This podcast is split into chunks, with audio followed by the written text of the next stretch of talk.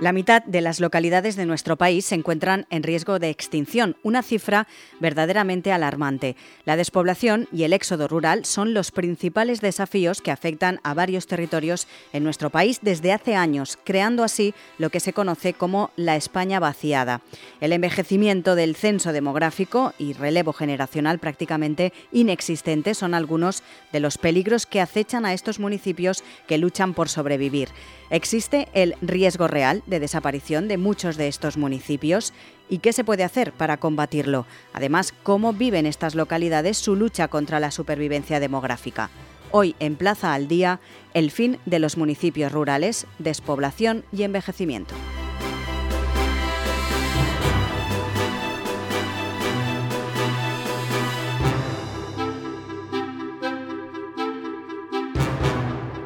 Saludamos a Luis Martínez Cicluna, es el secretario general de la Federación Española de Municipios y Provincias. Señor Martínez, muy buenas. Buenas.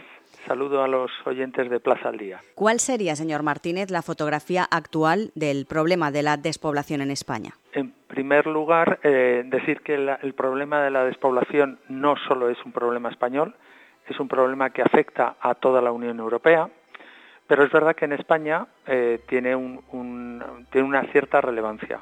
Ya en 2016 la CEN hizo un estudio conforme al cual en 14 provincias más del 80% de todos sus municipios no pasaban de una cifra de mil habitantes.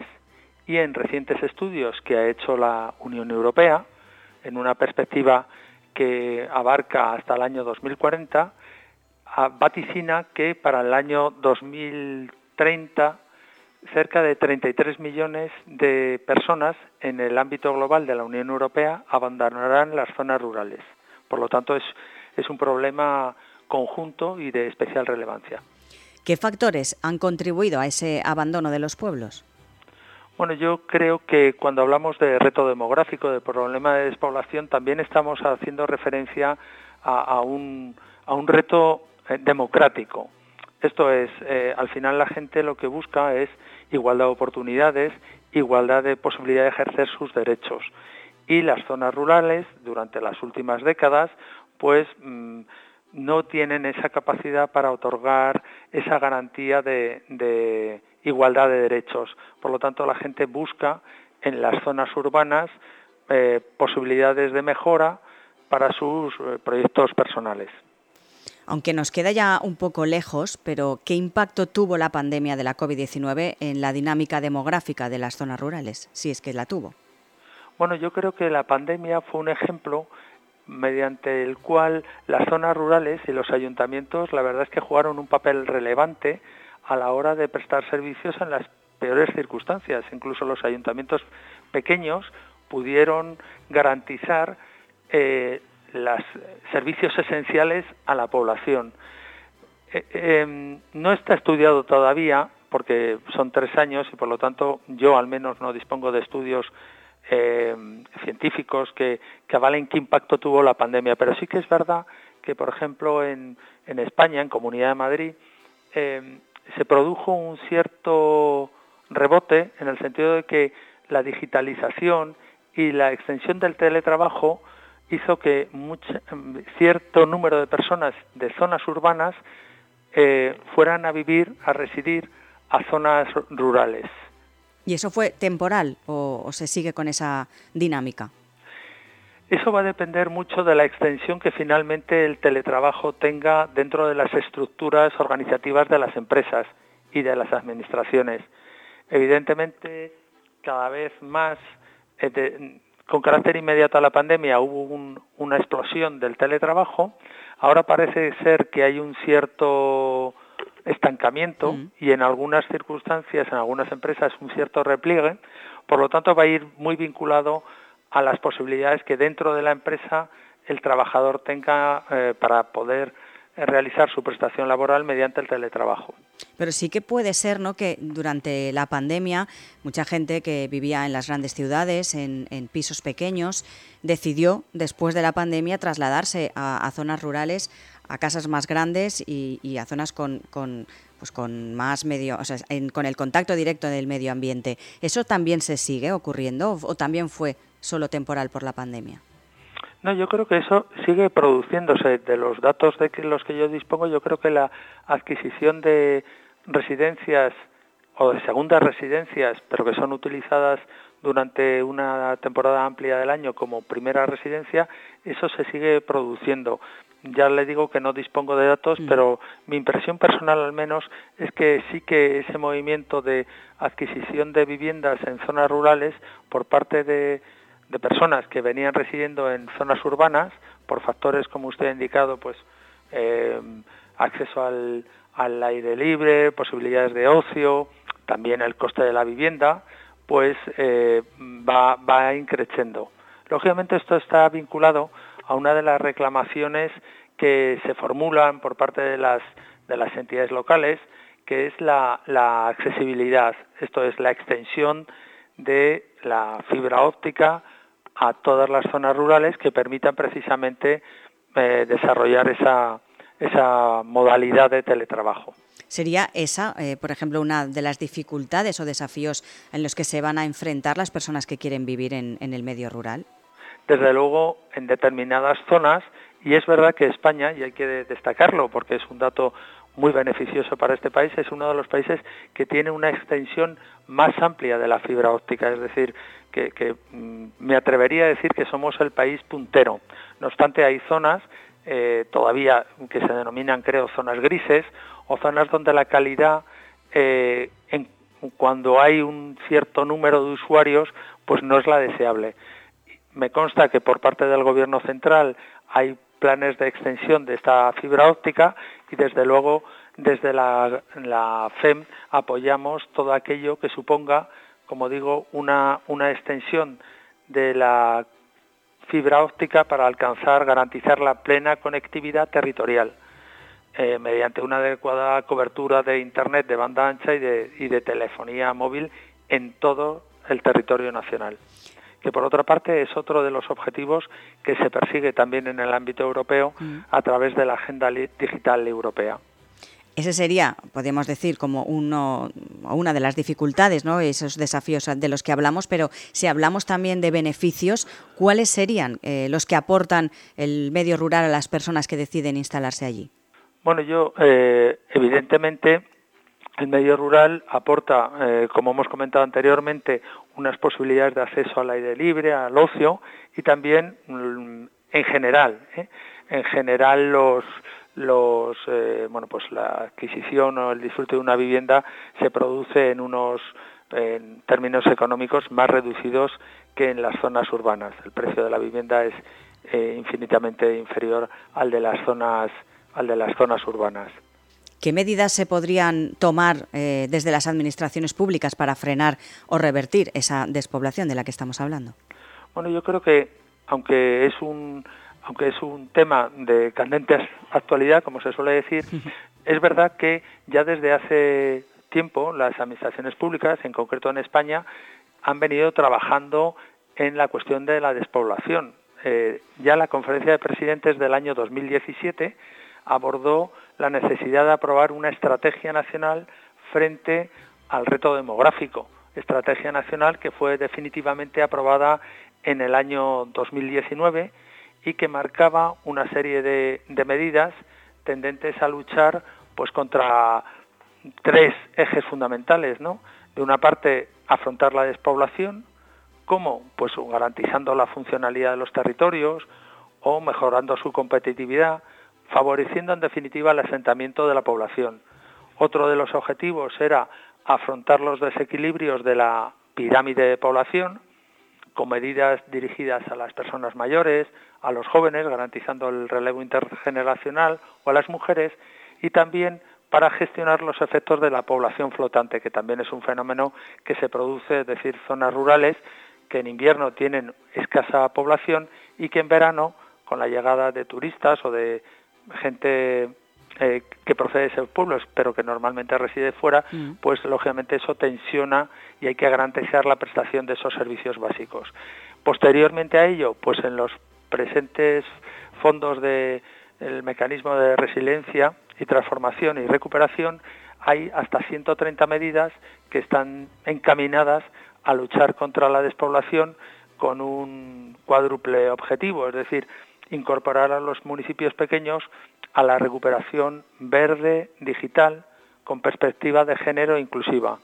Ya se han entregado hasta 105 millones en más de 200 proyectos que se van a llevar a cabo en pequeños municipios. Como digo, el fenómeno, el, problema de la despoblación es, es un problema que afecta a toda Europa, pero ya en España sí que se viene actuando desde hace pues prácticamente 10 o 12 años. En la FEN tenemos, por lo que respecta a la FEN, tenemos una comisión que se creó en el año 2017, una comisión eh, eh, contra la, despoblación, una comisión de despoblación y contra el reto demográfico que está analizando constantemente la, situación de estos pequeños pueblos y, como corresponde a la FEM, pues siempre proponiendo medidas para que los beneficios eh, y eh, servicios se adapten precisamente a estos pequeños municipios. Hacía usted referencia a la situación en España, o en ese caso a esa estrategia española. También ha hecho mención a los fondos europeos, pero eh, Bruselas, por ejemplo, alerta de la grave situación en España por la despoblación rural y pide influir en el fomento de la natalidad. Ese sería también otro eje importante. Evidentemente, evidentemente eh, la despoblación está vinculada a, la baja natalidad que tiene nuestro país, que como bien sabes, de los países con, una tasa de natalidad más reducida en el ámbito europeo. Entonces, eh, la Unión Europea, como he comentado antes, ya tiene una comunicación que aborda la perspectiva de las zonas rurales al 2040. Está trabajando intensamente en este, en este ámbito. Es verdad que en España, que es un país extenso, eso, y, a estos efectos, lógicamente, eso penaliza, porque con una extensión tan amplia, estamos hablando de 500.000 kilómetros cuadrados, pues claro, la, posibilidad de que existan amplias zonas territoriales con baja población, con una población inferior a 20 habitantes por kilómetro cuadrado, eh, pues es mucho más eh, probable que pueda producirse en un país de como puede ser Bélgica, que tiene una población muy superior en, términos proporcionales. Entonces, lo que es importante es que la Unión Europea eh, está planteando el debate de la despoblación en un, en un sentido de, derechos. Esto es, que la despoblación, eh, aquí estamos jugando con los derechos de la gente a recibir unos servicios eh, iguales en cualquier parte del territorio, que eso viene contemplado en el Tratado de Lisboa. Y por otra parte, que nosotros podamos afrontar el reto demográfico y podamos hacer que las zonas rurales sean zonas atractivas, que tengan población y que tengan actividad económica, es algo que incide directamente en el desarrollo sostenible. No puede haber un desarrollo sostenible sin unas zonas rurales productivas, competitivas, que garanticen, entre otras cosas, la seguridad alimentaria. Por lo tanto, yo creo que eh, la despoblación, el reto demográfico, va a ser una cuestión vital en los próximos años en el ámbito europeo y, por supuesto, en el ámbito nacional. Y, desde luego, desde la Federación Española de Municipios y Provincias lo tenemos como una de las directrices en las que tenemos que trabajar intensamente en este mandato. Por último, eh, los propios ciudadanos, ¿qué iniciativas existen para repoblar los pueblos abandonados o que están en riesgo de despoblación? Bueno, ahí es muy importante efectivamente también el, individuo en sí, ¿no?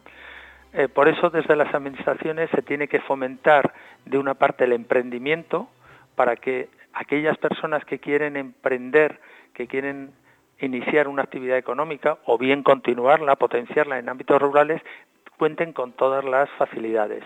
Y a estos efectos es muy importante todo lo que se haga en el sentido de simplificar cargas administrativas en los pequeños municipios, porque claro, estos pequeños municipios cuentan con una estructura administrativa muy, muy reducida, por lo tanto, en ciertas ocasiones la aplicación de las normas generales, la ley de contratos, pongamos por caso, eh, que en un municipio grande pues no plantea mayores problemas, pues en un municipio pequeño con una plantilla muy reducida sí que puede plantear problemas. Por lo tanto, esa sería una línea precisamente para favorecer la simplificación administrativa, para favorecer la, que surja en actividad económica, que es finalmente lo que garantiza eh, que estas zonas sean competitivas y puedan retener población que libremente, por supuesto, vea eh, su futuro y sus posibilidades en zonas rurales. Pues Luis Martínez Cicluna, secretario general de la Federación Española de Municipios y Provincias, gracias por estar hoy con nosotros. Encantado de haber compartido estos minutos con vosotros.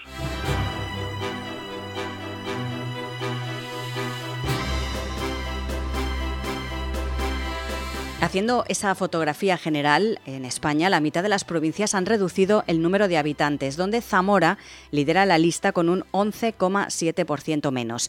Por comunidades, las que más han crecido son Baleares, Madrid y Canarias, donde la población tiende a concentrarse por las oportunidades laborales, aunque Valencia es la región con una alta población, existen municipios que se encuentran en una clara situación de despoblación. Es el caso de los tres pueblos que cuentan con menos de 100 vecinos y han perdido población en los últimos 10 años en la provincia de Valencia, según los datos del Instituto Nacional de Estadística. Los tres con menos habitantes en la provincia de Valencia son Sempere, Carrícola y Puebla de San Miguel. Hemos intentado ponernos en contacto con los alcaldes de estos tres municipios. Saludamos en primer lugar a María Dolores Es la alcaldesa de Sempere. Señora Ortola, muy buenas. Hola, buenas. También saludamos al alcalde de Carrícola, a Pere Altabert. Muy buenas. Muy buenas, bienvenidos a Carrícola. También hemos intentado hablar con la alcaldesa de Puebla de San Miguel, lo hemos conseguido, pero no ha podido estar con nosotros en este momento. Pero bueno, vamos a hablar de sus municipios, tanto de Sempere como de Carrícola. ¿Qué factores creen que han influido en ese descenso de la población en las últimas dos décadas? Empecemos, por ejemplo, por Sempere, señora Ortola. Semper es un pueblo pequeño donde sí que es verdad que estamos bien comunicados y tenemos pueblos alrededores que tienen industria. ¿Qué pasa? Que como el campo ha ido a menos, la gente ha ido empleándose en, industrias y, igual que hijos estudiando fuera, entonces eh, se han ido a donde estaba la industria porque está, están más cerca del trabajo, ¿no? Se han casado, a lo mejor los chicos han sido de fuera y se han ido a vivir al pueblo de, de al lado, aunque han, estado cerca. ¿Y qué pasa? Que siempre es mejor un pueblo grande, decían, que uno pequeño, ¿no? Entonces, eh, ¿qué pasa? Las casas estaban habitadas por sus padres, ellos se iban donde había también eh, vivienda para poder vivir, ¿no? Entonces se iban donde encontraban el trabajo y ya se quedaban allí. Hoy en día en Sempere, en estos momentos estamos con 25 habitantes, porque han fallecido dos este año, entonces ha bajado en dos personas menos, claro, habían unos 27, pues ahora estamos con 25 habitantes, de los cuales solo viven 15 ¿eh? personas, todo lo más, 15, 16 personas. ¿Qué pasa? Que claro, hay gente así que está censada aquí y vive fuera. Por eso digo que viviendo realmente están los padres eh, y somos 15 personas. Y, los que quedan mayores. En el caso de Carrícola, señor Altaver. Bueno, pues el caso de Carrícola sí que es verdad que hace unos 10 o 15 años la población eh, estábamos más baja, estábamos unos 65, 70 habitantes y desde el ayuntamiento en esa época lo que se trató era de crear vivienda para poder atraer a, a nuevas familias. En ese momento el ayuntamiento sí que pudo hacer de, digamos, con un constructor, hacer de promotor y crear una serie de viviendas que actualmente están todas ya habitadas y hicieron, en ese, hicieron que, la población aumentara eh, sobre unos 80. En los últimos también cuatro o cinco años, en lo que se ha hecho también es recuperar algún tipo de vivienda en la cual no, no vivía ya gente hace tiempo o las tenían de, para fines de semana. El ayuntamiento las ha reformado y también las ha, digamos, las ha convertido en vivienda para que las nuevas familias puedan, con críos, que es lo más importante que, necesitamos en Carrícola, que puedan venir a vivir. Actualmente, pues claro, con la, teniendo una buena conexión de Internet, pues eh, la, gente joven con familias que se quieran establecer en Carrícola, que puedan trabajar desde aquí, desde su propia vivienda, y no se tengan que desplazar a, otro, a otras ciudades o pueblos a trabajar, pues teniendo un buen servicio, pues sí que pueden, pueden hacer que la población se mantenga en los 99 habitantes que tenemos en este momento. Aunque a pesar de todo ello tenemos una falta de, de servicios muy grandes. Eso les iba a preguntar precisamente, que qué desafíos o qué dificultades tienen los vecinos por vivir en esos municipios con tan pocos habitantes. Sí, bueno, pues, sea, pues, pues haciendo un gran esfuerzo por parte de todos, por parte del pueblo, del ayuntamiento, de la gente que vivimos en él, y luego, pues bueno, la falta del servicio médico tenemos un día a la semana solamente, y si la falta de, de médicos, si por ejemplo coincide de que son vacaciones del ambulatorio o tiene guardia el médico, pues esa semana Carrícola se queda sin servicio médico. Entonces tenemos que desplazarnos a ciudades más grandes como pueda ser Albaida.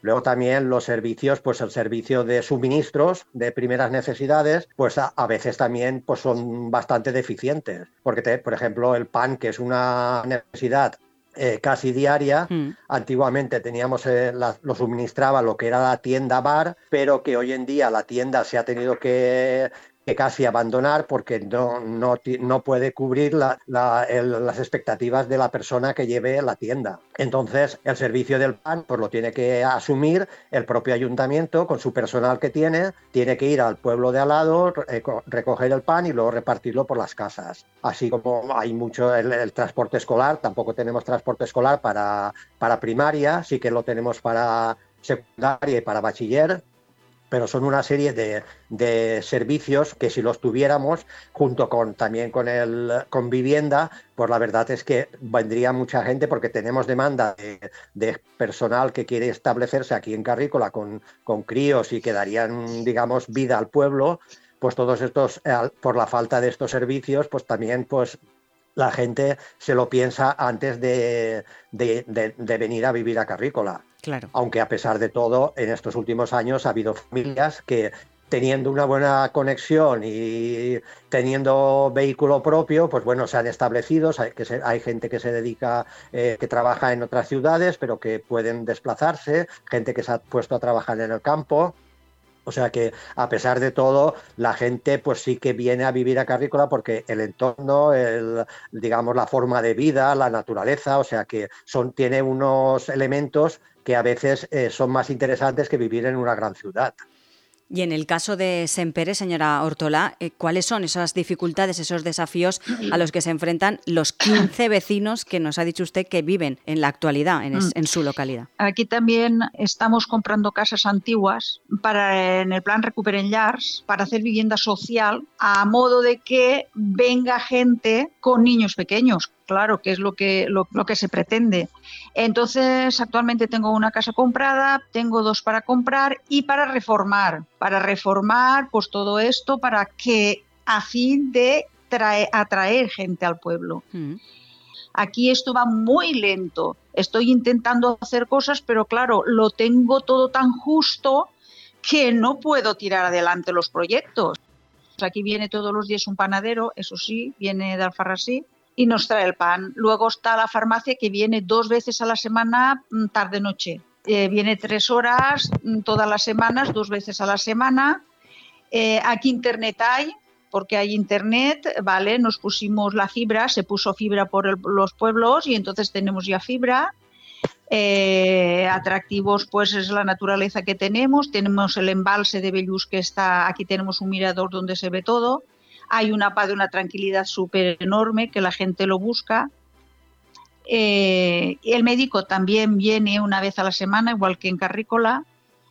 Tenemos, es verdad, buena comunicación porque a, medio kilómetro no llega allí está, este a Benisuere Guadasequi, es Alfarrasí, Ollería, que decirte que estamos muy cerca de los pueblos, estamos, es que estamos a un paseo de ellos. Entonces, si aquí el médico viene una vez a la semana, puedes ir a Guadalajara o a no pasa nada. Y, bueno, estos servicios más o menos sí que están cubiertos. Eh, y estamos, pues eso, intentando, intentando, por lo menos estoy intentando ver si atraemos a gente y si se puede poner algún bar o algún tipo de servicio o alguna cosa, pero ya te digo que, que va lento, lento por falta de técnicos. Decía yo al principio que, son pueblos pequeños, con pocos habitantes. En el caso de Sempere, ya nos lo decía usted, 15 eh, vecinos son los que viven actualmente y que la mayoría son mayores de 60, 70 años. ¿Tienen ustedes miedo a que eh, sus municipios, sus pueblos, puedan llegar a, desaparecer? Pues yo la verdad que, que sí. No me gustaría para nada que desapareciera. No creo que desaparezca porque yo la gente que se va del pueblo, la verdad es que ama mucho el pueblo. Lo que pasa es que están viviendo fuera, ¿no? El tema de escuela aquí no hay tampoco. Estamos cerca, ya te digo que es, un paseo ir a, a los pueblos de al lado que sí que hay colegio pero la gente, la gente le atrae Sempere, a la gente le atrae. Eh, han venido, sí que es verdad, en busca de alquiler. Alquiler no hay, mm, no, no se alquila porque las casas que hay son ya muy viejas y no están bien para alquilar. Eh, comprar, las quieren vender caro, claro, el que ve la casa no se atreve a comprarla, o sea, que sí que han venido algunos a pedir ¿no? Pero que, lo que te digo, mm, al final no, no, no, se han quedado con nada porque han visto que hay que hacer mucha reforma, ¿no? Eh, entonces, claro que tengo miedo. A mí no me gustaría que Sempere se quedara sin habitantes. ¿eh? O sea, intentaremos que no pase. intentaremos. Estamos luchando para ello. En el caso de Carrícola, sí que es verdad que tiene más habitantes, casi 100. Eh, ¿También tienen ese miedo o, o no? ¿Están ustedes más tranquilos? Bueno, el, miedo, miedo en realidad no es que tengamos, pero que la gente de Carrícola está muy ligada a su, a su tierra y bueno, mientras eh, nos quede recursos que podamos eh, acudir a ellos, pues la verdad es que eh, estamos intentando por todos los medios, hablando con administraciones, o sea, sacando ayudas de todas partes.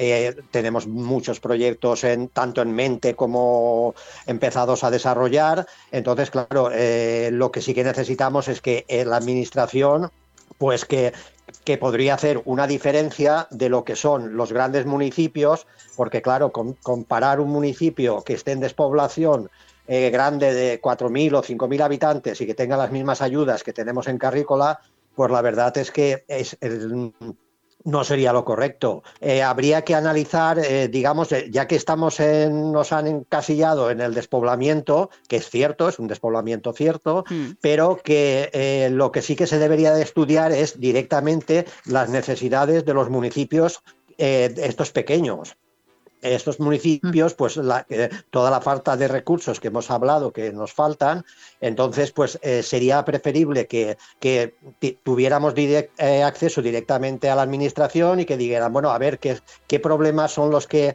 tenéis más prioridad, porque a lo mejor sale una subvención para, para hacer cosas que a lo mejor Carrícola no las necesita, las tiene que, entonces Carrícola no, no pide esa ayuda no pides ayuda porque no, no, la, no, la, no la necesita, pero sí que necesitamos otras ayudas y, por ejemplo, lo que es lo de las ayudas para la rehabilitación de viviendas que están ya eh, solicitadas hace mucho tiempo por la administración debería de darles prioridad para que los municipios estos que tenemos el problema este pues podamos eh, crear la vivienda y que la gente pueda venir aquí y porque recursos, digamos, eh, turísticos, pues Carrícola tiene muchos hoy en día. Tenemos, eh, estamos situados en un, igual que Sempere, en un enclave eh, privilegiado que es el, el, la, la Umbría del Benicadell, con el embalsamen de Bellús, y o sea que es una zona muy, muy rica en patrimonio, tanto natural como arquitectónico,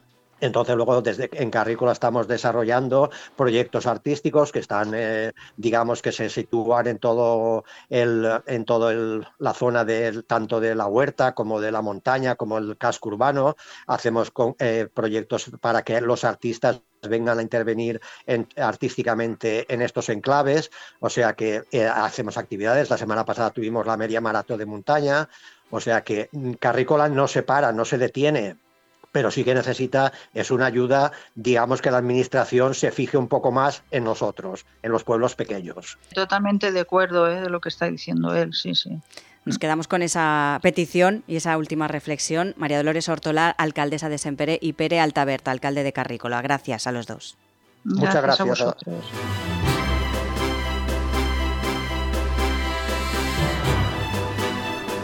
Aunque tras la pandemia muchas familias cambiaron la ciudad por los pueblos, muchos de ellos todavía están en riesgo de desaparecer. Con los que hemos hablado, sobre todo, reclaman a todas las administraciones más iniciativas enfocadas precisamente a esos municipios pequeños y que no se utilicen las mismas herramientas para una localidad de mil habitantes que para aquellas que tienen menos de 100.